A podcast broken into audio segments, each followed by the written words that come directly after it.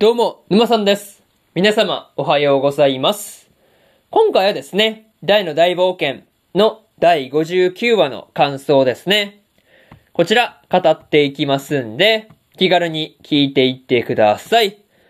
というわけで、早速ですね、感想の方、入っていこうと思うわけですが、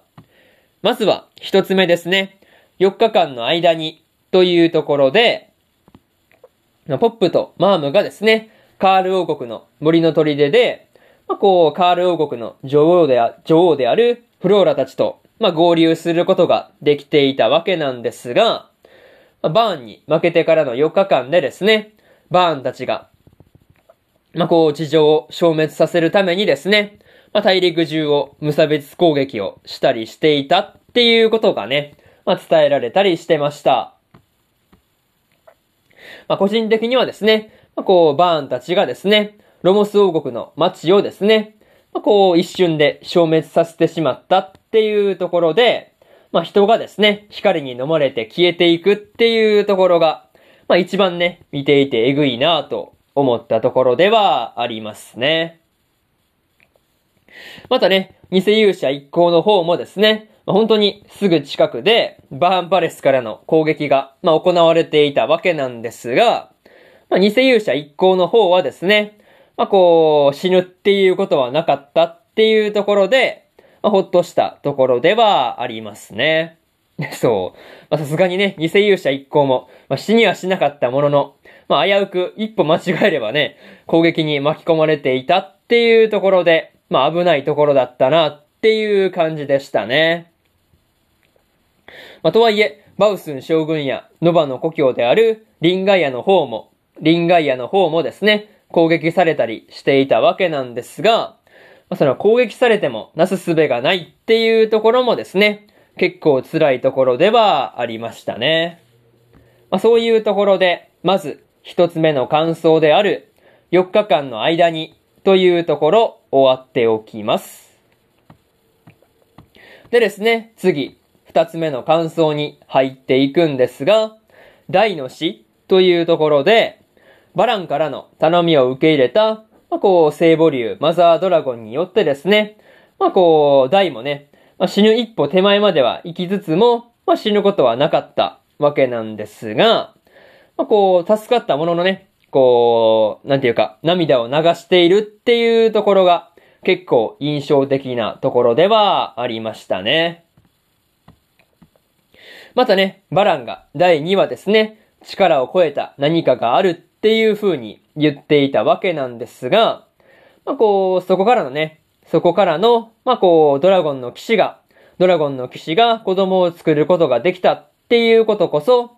まあこう、竜の、まあね、ドラゴンの騎士の限界を悟った神の意志ではないかっていう風にね、バランが説得していたりするところは、なんかね、聞いていて、すごいこう、なるほどなっっていう感じで、納得のいくところではありましたね。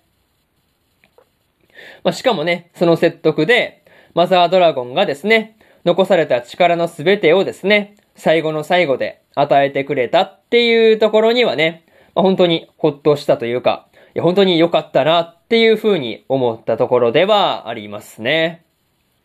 まあ、それと、マザードラゴンはですね、ドラゴンの騎士でも、神すらも上回る、上回る力を持つ大魔王バーンを倒すことはできないっていう風に、まあ言い切っちゃっていたわけなんですが、まあでもね、実際にこう、バーンの強さとかを見た後だと、まあ、本当に納得感がすごかったなというところでしたね。まあそういうところで、二つ目の感想である、大の死というところ終わっておきます。でですね、次、三つ目の感想に入っていくんですが、魔王軍よりというところで、まあ、ラストではですね、まあ、こう、大魔王バーンからですね、捕虜にしたヒュンケルと、まあ、クロコダインを処刑するっていう通達をですね、まあ、こう、まあ、世界各国に送っていたわけなんですが、まあ、こう、これでね、バーンに反抗する者たちをですね、いぶり出そうとしているっていうところはですね、まあ、結構わかりやすい感じではありましたね。